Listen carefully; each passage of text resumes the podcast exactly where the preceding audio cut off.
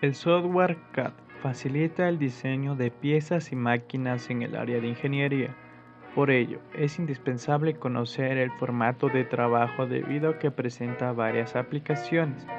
Hola, bienvenidos a CAD en Acción.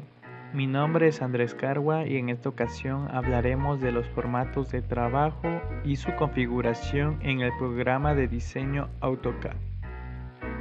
En general, realizamos los dibujos sobre papel de un gramaje adecuado y medidas normalizadas.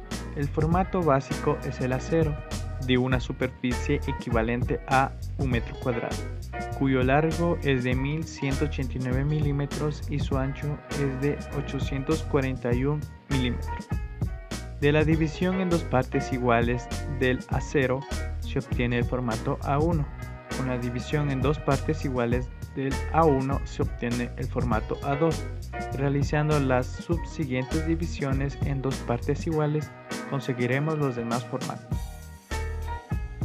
La aplicación del formato A0 son los planos, del A1 son los diseños, del A2 es el despiece, del A3 es el dibujo mecánico, del A4 es el dibujo básico, del A5 son las portadas, del A6 son las fichas, del A7, A8 y A9 son las tarjetas y del A10 es el cajetín.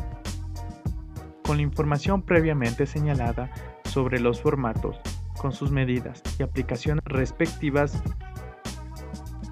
vamos a proceder a configurar la hoja de trabajo en el área gráfica del software.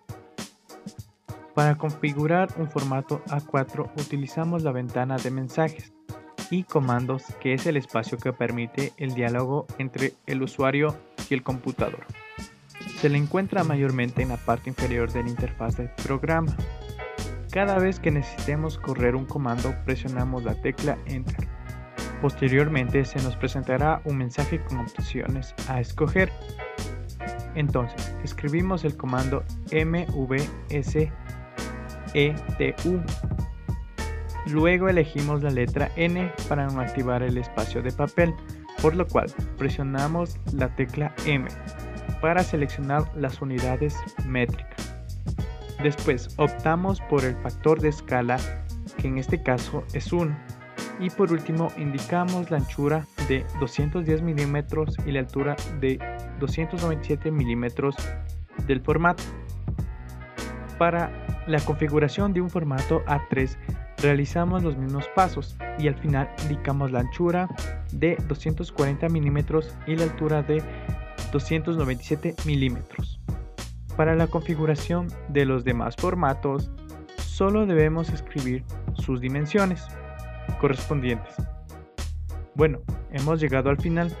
Me despido y hasta una próxima ocasión. Y recuerden desactivar el comando F9.